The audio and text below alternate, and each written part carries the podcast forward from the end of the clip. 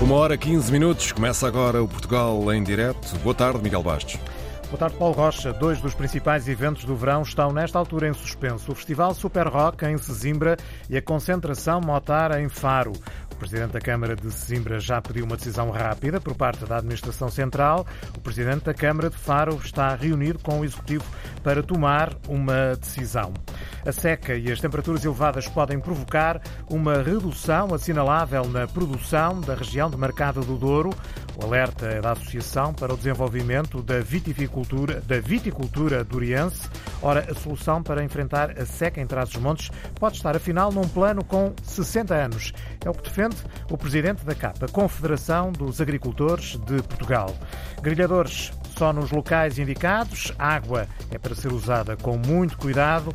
São recomendações do Clube de Campismo de Lisboa para os próximos dias. São os temas em destaque no Portugal em direto para conhecer em detalhe numa edição do jornalista Miguel Bastos. Afinal, vai ou não haver concentração internacional de motos em Faro? O adiamento da iniciativa está a ser ponderado devido às elevadas temperaturas. A Liga dos Bombeiros defende o cancelamento desta iniciativa. Uma opinião distinta tem o presidente do Motoclube de Faro. A GNR emitiu um parecer desfavorável à eh, realização do evento. Ora, por esta altura, decorre uma reunião na Câmara de Faro para ponderar uma decisão sobre a viabilidade ou não da concentração agendada para esta quinta-feira. Mário Antunes, já terminou esse encontro ou ainda está a decorrer? Ainda decorre, é uma reunião que junta uh, a autarquia, também uh, o presidente da Comunidade Intermunicipal do Algarve, além de Proteção Civil, uh, Municipal e Distrital e o próprio Motoclube de Faro. em conjunto estão a analisar, dentro daquilo que é o quadro legal que está em vigor para o país e da impossibilidade de realizar eventos com dimensão e desta natureza junto a áreas florestais, o que está aqui em causa é justamente tentar encontrar uma solução para um evento que tem efetivamente uma parte uh, que uh, está junto a uma uh, área florestal, mas tem outra parte que, como diz a autarquia, está em zona de área urbana. E, portanto, vai-se tentar encontrar aqui uma solução que, obviamente, por aqui ninguém acredita que possa passar pelo cancelamento puro e simples desta concentração internacional de motos, tendo em conta que é a quadragésima e que, para muita gente, é um regresso a Faro, três anos depois da última verdadeira concentração, uma vez que, devido à pandemia, durante dois anos houve um evento que não foi necessariamente essa concentração. A reunião uh, ainda, não, uh, ainda não terminou, uh, teve início perto do meio-dia, passava pouco depois do meio-dia e daqui vai sair então essa decisão que muita gente que já chegou a Faro e que já está inclusivamente também de contenda montada na área da concentração, muita gente espera que não seja outra decisão que não a de manter a 40 concentração internacional de Faro. Foi o que nós já podemos escutar esta manhã, precisamente no Val das Almas, o sítio da concentração. É uma falta de respeito pelas pessoas. Isto é um evento que já tem um bom investimento feito e agora de um momento para o outro cancelarem, isto não se cancela bandas assim de uma hora para a outra e as pessoas já pagaram também. Seria uma pena muito grande porque estávamos todos desejando há três anos de vir já e lo vamos a perder. Risco de incêndio aqui? Acho que não, não o quê? É, é em quê? É as viadas com pochão? 40 anos que houve concentração, nunca, nunca houve cá incêndio nenhum. E era agora que ia haver? Acho que não, não faz sentido nenhum, porque a concentração de Faro este ano já é com os 40 anos de, da concentração de Faro. E se há invento, se calhar em Portugal, que tenha tanta uh, segurança e que nunca houve problemas nenhums à quantidade de pessoas que aqui se metem todos os anos, acho que, que não era este ano que fazia sentido. Eh, justamente gente de perto e de longe, eh, muitos eh, espanhóis também com quem tive oportunidade de falar durante a manhã, que já foram chegando de sítios tão distantes como Valência, 800 quilómetros feitos em cima de uma mota, férias que foram tiradas precisamente para esta altura do ano para poderem incluir a concentração que oficialmente tem data marcada de arranque na próxima quinta-feira. A reunião vai daqui a pouco decidir se sim e em que modos. Seja como for, Rogério Bacalhau, Presidente da Câmara de Faro, vai dizer dizer que uh, há meios para assegurar todo um sistema de segurança que, aliás, está implementado, treinado uh, há vários anos, que tem funcionado uh, e que tem feito com que nenhuma concentração das 40, das 39 já realizadas tenha tido algum incidente grave, nomeadamente algum incêndio, apesar dessa proximidade a uma mata que é a Mata do Ludo. O repórter Mário Antunes aqui em direto, se entretanto, ao longo desta edição do Portugal em Direto, se houver uh, uma decisão por parte da Câmara Municipal uh, de Faro, voltaremos ao contacto com o repórter Mário Antunes. Também em risco está o Festival Super Rock. O presidente da Câmara de Sesimbra pede uma decisão rápida por parte da Administração Central. Eu às vezes tenho a percepção que neste momento aqueles que definem, que têm os dados, que têm eh, esta projeção, que sabem exatamente os, os critérios e os indicadores dos próximos dias, que são aqueles que fizeram inclusivamente o despacho, agora estejam a inibir de também poderem contribuir e poderem eventualmente até dar um parecer formal ao município de Sesimbra se, está, se há condições ou não há condições. Portanto, às vezes parece-me que, de certa forma, a Administração Central está a fugir um bocadinho com as suas responsabilidades, relevando, obviamente, essa responsabilidade para o município, como sabe, não tem meios técnicos para poder fazer uma avaliação desta dimensão. O município não irá garantidamente eh, autorizar a realização do festival se não tiver, de certa forma, algum sentimento de segurança advindo da Administração Central, particularmente destas duas estruturas, Administração Interna e Proteção Civil, e é isso que esperamos que possa vir a acontecer. Dois dos principais eventos do verão estão nesta altura em suspenso devido às elevadas temperaturas e ao risco de incêndio. São eles o Festival Super Rock em Sesimbra e a concentração Motar em Faro. A região do Douro vive a pior seca dos últimos 90 anos. O diagnóstico é da diretora-geral da Associação para o Desenvolvimento de Viticultura Duriense. A somar à seca, as elevadas temperaturas estragaram as expectativas em relação à vindima deste ano. A falta de calor está a provocar stress hídrico nas videiras, já afetadas pelo calor elevado. Rosa Amador fala de quebras assinaláveis na produção de vinho. A seca eh, é o ano mais seco que nós, eh, que nós temos desde 31. Eh, nós, por exemplo, fazemos a medição do potencial hídrico que é para ver o estado de stress hídrico em que a planta está desde, desde 2002 e nesta altura nunca tivemos valores de stress tão negativos uh, como temos nesta altura e como até já tínhamos na floração. Uh, isto corresponde a um final de, um final de agosto, não é? Só no final de agosto é que podia, já, já estava no fim do ciclo, já não tinha influência, não é? E nesta altura temos um, um stress hídrico bastante uh, acentuado por causa da seca, não é? porque já que já vinha, que já vinha à altura da, já, que já vinha, mas agora tem-se acentuado porque depois, além de haver a seca, as temperaturas são muito elevadas, o que provoca ainda maior transpiração, além do efeito da própria temperatura sobre, sobre a planta, não é? A Associação para o Desenvolvimento da Viticultura do Oriente tinha previsto uma produção deste ano no Douro que devia situar-se entre as 262 e as 287 mil pipas de vinho. Agora, devido à seca e às elevadas temperaturas, teme não atingir o valor mínimo, ou seja, as 262 mil pipas. Trás-os-Montes, já se sabe, é uma região do país que é tradicionalmente das mais afetadas eh, pela seca. Ora, o presidente da CAP, a Confederação dos Agricultores de Portugal, defende que se recupere, modernizando, um plano que foi desenhado há 60 anos para enfrentar este problema. Eduardo Oliveira Souza recorda que na década de 60, 1960, o engenheiro agrónomo e político Camilo Mendonça, conhecido como o pai da agricultura transmontana, revolucionou o setor nesta região com um plano que contemplava desde o tipo de produção para cada zona, à criação de infraestruturas e cooperativas agrícolas, até à transformação e comercialização de produtos. Em entrevista ao jornalista Nuno Amaral, o presidente da CAP lembra que esse projeto apontava para a construção de dezenas de pequenas barragens, mas poucas foram concretizadas. Eduardo Oliveira e Souza avisa ainda que o despovoamento e a desertificação do solo criam um cenário propício para o avanço dos incêndios florestais. Esse plano eh, foi um plano executado nos anos 60 eh, do século passado, da autoria do engenheiro agrónomo Camilo Mendonça, que foi um transmontano de referência, foi um político da, da época, que puxou muito pela sua própria região e que imaginou um complexo agroindustrial que fazia três coisas. Fazia um, a construção de uma rede de abastecimento de água para a agricultura poder intensificar-se naquela região, nomeadamente ao nível da horticultura e da fruticultura. Uh, depois imaginou um complexo industrial que juntava valor a essa produção primária, portanto, agregando valor na própria região, e uma terceira vertente de exportação.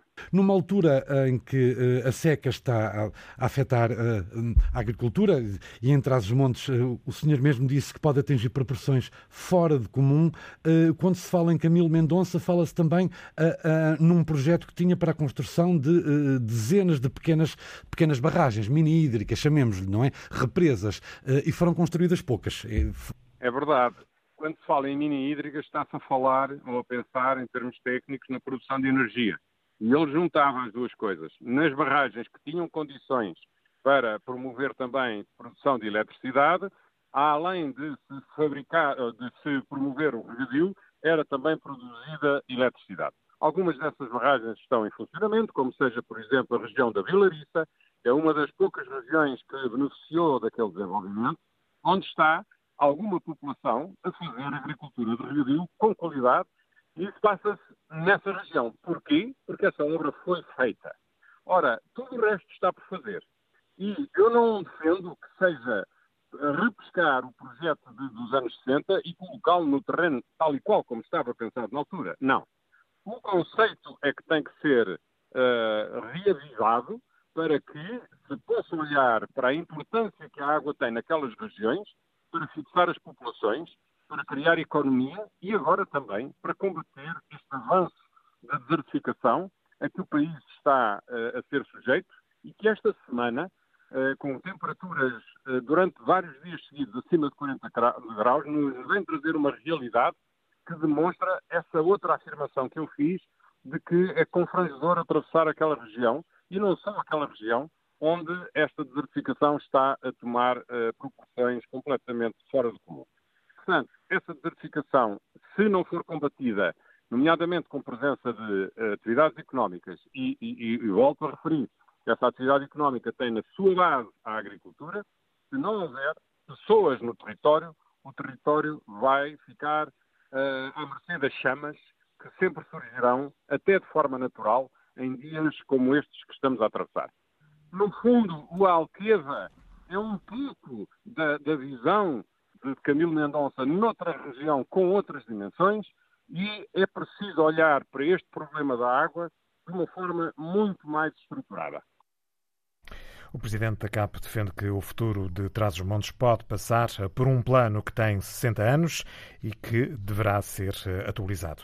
Com o país debaixo de uma onda de calor e com um elevado risco de incêndio, os parques de campismo por todo o país acionam planos de contingência para enfrentar os riscos eh, relacionados com as temperaturas elevadas.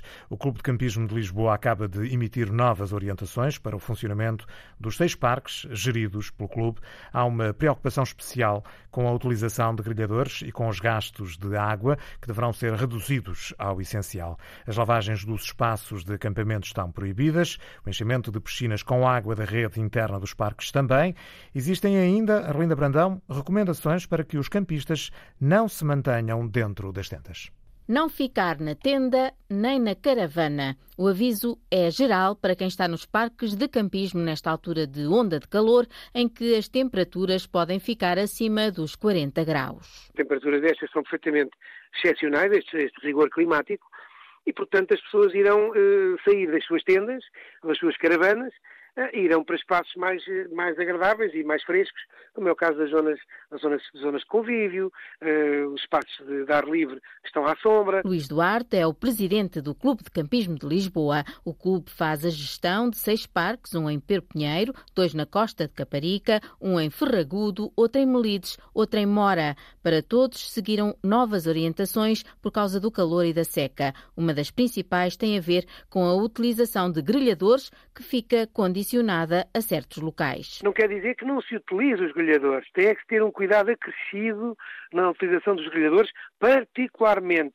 no final da utilização, as brasas não serem deitadas diretamente no lixo, ou seja, têm que primeiro arrefecer, passá-las por água e só depois então é que podem ser deitadas ao lixo.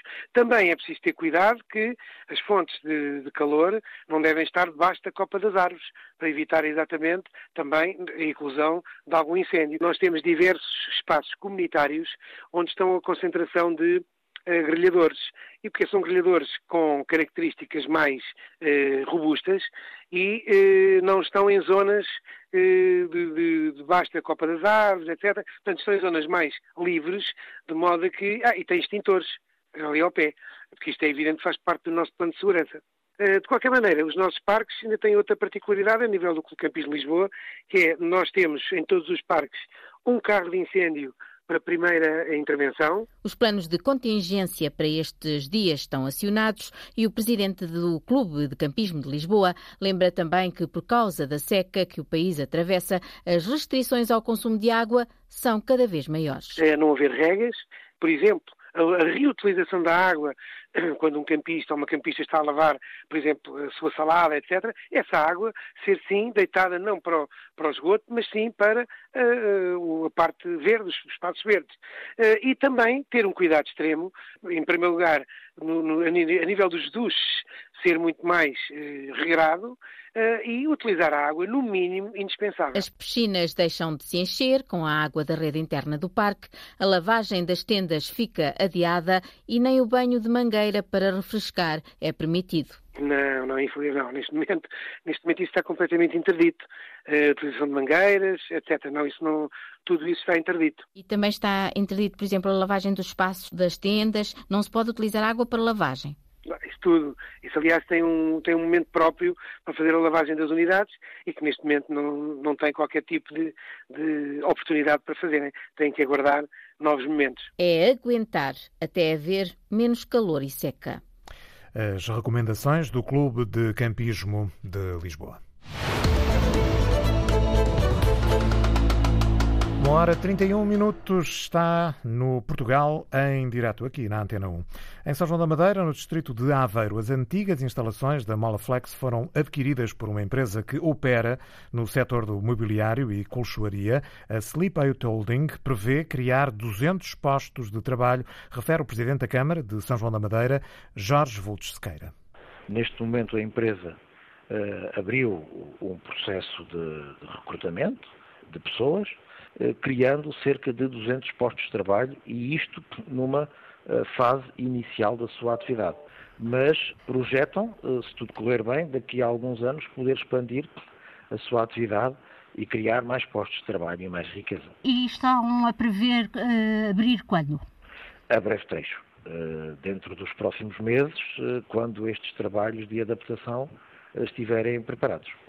Porventura, ainda antes do final deste ano. O investimento ronda os 10 milhões de euros. Estão previstos 200 postos de trabalho. A fábrica deve entrar em funcionamento no último trimestre deste ano.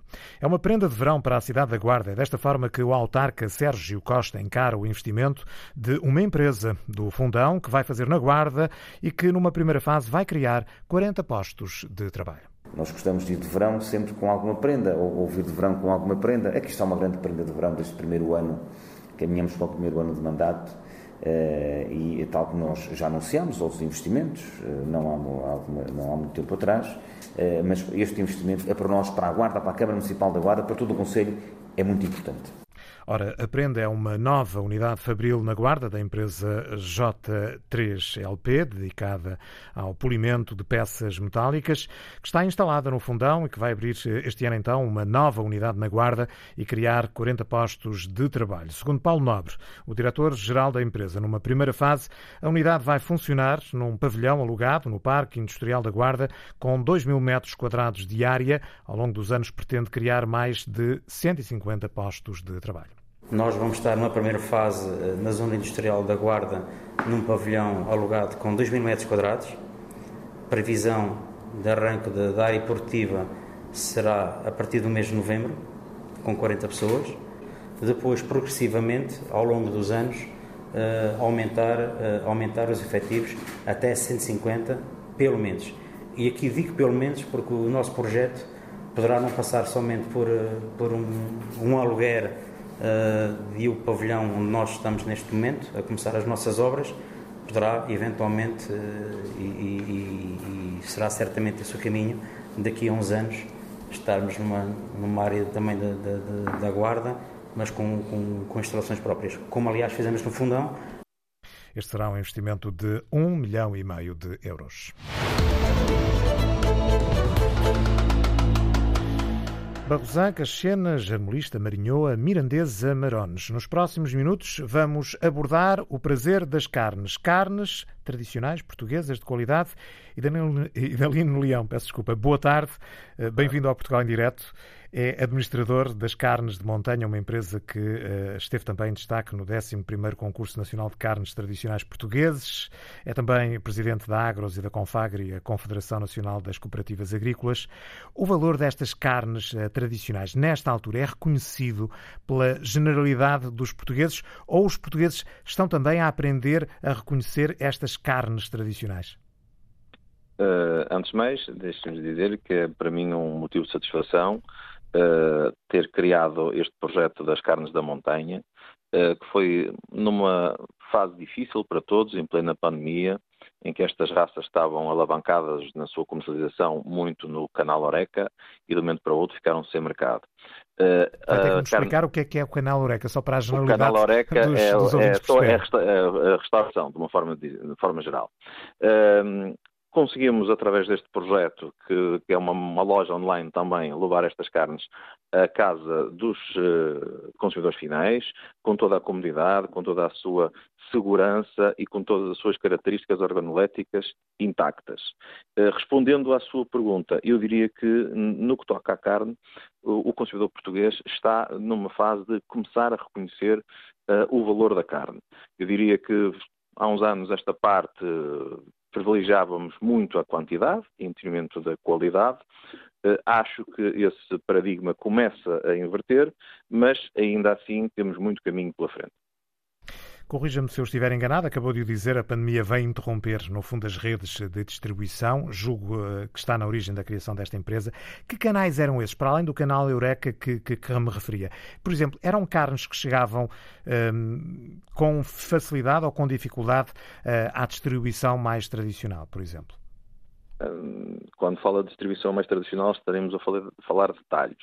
Uh, e os talhos, sim. Uh, sim. os talhos, existem talhos, nomeadamente os talhos dos solares, onde estas raças são oriundas, costumam ter alguns não todos, alguns costumam ter eh, estas raças em parcerias com as associações e as cooperativas que têm eh, a DOP eh, de cada raça. Existem também algumas grandes superfícies que costumam ter alguma carne disponível deste tipo de raças, mas nós achávamos que faria sentido haver uma entidade que funcionasse como uma espécie de marca-chapéu, que fosse agregadora, que fosse uma porta aberta para quem quisesse uh, entrar, entrar, quem não estivesse satisfeito também pode sair, ou seja, ser uma porta uh, aberta e uma marca-chapéu de todas estas raças que são uh, mais do que carne. Nós costumamos dizer que consumir este tipo de carne é também preservar os seus territórios. Estas raças estão associadas a territórios de baixa densidade, com poucas pessoas, eh, e se há característica que a pecuária tem, é de fixação de pessoas ao território. Eh, também por isso achamos que este projeto eh, é importante e depois tem a mais-valia que são as características organoléticas de quem prova e degusta estas carnes, que normalmente fica rendido aos seus sabores. Esta carne é mais cara, é necessariamente mais cara, é muito mais cara? Esta carne tem que ser mais cara tem que ser mais cara porque são uh, animais que são criados em modo extensivo uh, na montanha. O próprio nome foi um nome que foi escolhido, mas é um nome feliz porque caracteriza os solares destas raças. Dou-lhe, por exemplo, uh, o caso concreto da raça Caxena, por exemplo que é oriunda da Peneda Jerez, que anda naquelas escarpas da Serra do Jerez e da Serra Amarela, que limpa de uma forma natural toda aquela vegetação. Como podia falar também eh, da Barrosá, do, do, lá de cima do, do, do Monte Alegre, de Boticas, que foi distinguido como território da FAO. Uh, são raças que. A Marinhão estão... é, uma, é, é uma exceção neste caso. A Marinhoa diria que é a única que não tem a montanha se é uma, uma, raça que está oriunda ali no distrito de Aveiro, vai até Coimbra também um bocadinho, mas na sua faixa mais litoral. Todas as outras são raças eh, que, para além de serem raças de montanha, para além de serem raças eh, de zonas oriundas de baixa densidade, são raças nossas, são raças que eh, estão com algumas dificuldades em preservar os seus efetivos e a única forma de nós preservar eh, estas raças tão portuguesas é consumindo a sua carne. Qual a importância da criação da carne nas economias locais destas regiões de baixa densidade, como referiu? É decisiva. Eu diria mesmo que em muitos dos territórios eh, do nosso país, eh, a pecuária eh, assume claramente como a maior dinamizador da economia local. Mas a importância da pecuária, como lhe dizia há pouco, é, é transversal não só ao PIB que representa para, para o território local e, e, nacional, é também a importância de limpeza de forma sustentável, que é uma palavra hoje tão em voga, e quase sempre utilizada a, sua, a palavra muito no foco ambiental, mas eu queria aqui eh, recordar aos nossos ouvintes que a sustentabilidade é uma cadeira de três pés, que tem a sustentabilidade ambiental, a económica e a social. E as três têm que coexistir. E a pecuária é fundamental para esta coexistência, esta harmonia dos nossos territórios. Essa harmonia é possível. Estamos a falar de regiões ricas, mas também sensíveis em termos ambientais e patrimoniais. Estamos a falar uh, de uh, regiões uh, que são parques naturais, que são, por exemplo, reservas Unesco. Este tipo de atividade respeita esses ecossistemas e esse equilíbrio? Este tipo de atividade faz parte desses territórios. Foi precisamente por fazer parte desses territórios que, que esses territórios conseguiram estas eh, distinções a nível internacional. Se não houvesse pecuária, eh, estes territórios não tinham, com certeza, eh, esta mesma beleza e esta riqueza ambiental. Dou-lhe um exemplo concreto da região do Minho em que normalmente nós associamos o Minho uh, a espaços verdes, a jardins, porque o agricultor também é isso, também é jardim e arquiteto da paisagem. O que é que seria do Minho se não houvesse agricultura e se não houvesse pecuária? Em dois anos, com certeza, todas estas paisagens seriam modificadas. Portanto, por isso é que nós defendemos que a atividade pecuária é muito mais importante, vai para além da sua atividade económica. Falamos da importância da fixação das populações. Uma última questão. Para além de ajudar a fixar as populações, este é o tipo de atividade que já consegue atrair os mais jovens para que se tornem agricultores e produtores eh, de gado? Infelizmente, eh, a questão geracional é, eu diria eu, talvez o maior desafio da agricultura nacional eh, todos os sucessivos governos, através das suas políticas, através dos seus projetos para captação de jovens, têm falhado. Por várias razões, eh, são, são múltiplas, mas este é um desafio que, enquanto país, nós temos que resolver. Eh, hoje, eh, o que nós quisermos das nossas raças autóctones, para daqui a 10 ou 15 anos, teremos que definir hoje. E as raças autóctones por tudo o que disse atrás, têm que ser distinguidas, têm que ser acarinhadas, têm que ser privilegiadas até e, e têm que ser consumidas e degustadas. E é por isso que nós também achamos que o Estado, nas suas mais múltiplas vertentes, quer municipal, quer regional, quer nacional, pode ter aqui um papel decisivo através do seu magistério de influência, por exemplo, eh, servindo e privilegiando eh, o fornecimento deste tipo de carnes nas cantinas públicas através das milhares de refeições que são servidas todos os dias. Isto seria muito importante, isto seria muito alavancador de toda uma economia regional agrária e, e inclusive, já existem bons exemplos. Eh, faço aqui um parênteses. Eh, isto já acontece hoje no município de Arcos de Valdevez, através de uma iniciativa e de uma parceria da Câmara Municipal, da Cooperativa e da PEC Nordeste, em que as crianças, sempre que comem carne bovina, comem carne bovina cachena DOP. Isto, para mim, é fazer a diferença. Vamos ver se esse exemplo se estende então a todo o país. Agradeço a Idalino Leão, administrador das carnes da montanha, presidente da Confederação Nacional das Cooperativas Agrícolas. Falámos de carne tradicional portuguesa. Acabou. Os pescadores madeirenses deixam de pescar atum patudo. O limite de cota de cerca de 3 mil toneladas foi atingido ontem. A captura deixou de ser permitida desde a meia-noite. O peixe capturado tem de ser descarregado até amanhã. O presidente da Cooperativa de Pesca da Madeira, Jacinto Silva, mostra-se preocupado, sobretudo porque a outra espécie de atum, o atum voador, foi pescado em quantidades muito pequenas. Infelizmente este ano não houve voador, de maneira que não sei o que é que o, as empresas e os pescadores vão fazer estes nove meses ou dez meses até o ano que vem. Trabalhamos parte de abril, maio, junho e parte de julho. E agora vamos ter que amarrar as embarcações até abril do ano que vem. Se alguém me disser que isto é uma pesca rentável e sustentável, eh, não sei como é que uma empresa consegue ter uma empresa a funcionar três meses no ano. Jacinto Silva contesta o número de embarcações para a pesca do atum. São demasiadas, entende, para a quantidade de pesca autorizada por ano. Temos excesso de embarcações, principalmente açorianas. Há muitas embarcações para pouca cota. Temos a falar de cento e tal embarcações com a licença de saltivar, em que a cota é uma miséria de 3 mil toneladas. Se for dividir isto pelas licenças, eh, para quem sabe fazer contas, não cabe 30 toneladas a cada embarcação. De maneira que, que isto tem que ser resolvido. Isto tem que ser resolvido porque assim não podemos sobreviver desta pesca. Ouvido pela jornalista Cláudia Ornella, Jacinto Silva pede mais apoios para fazer face ao aumento do preço dos eh, combustíveis. A captura do atum patudo deixou de ser permitida na Madeira desde a meia-noite, mas também no arquipélago dos Açores. Em Estremoz, no distrito de Évora, a Câmara decidiu encerrar o troço de uma avenida, à entrada da cidade, por precaução. A estrada situa-se junto a uma pedreira. Há um talude que pode estar em risco de derrocada. Por isso, o troço com cerca de 300 metros, fecha amanhã e só deve abrir, já em segurança, Paulo Nobres, em setembro.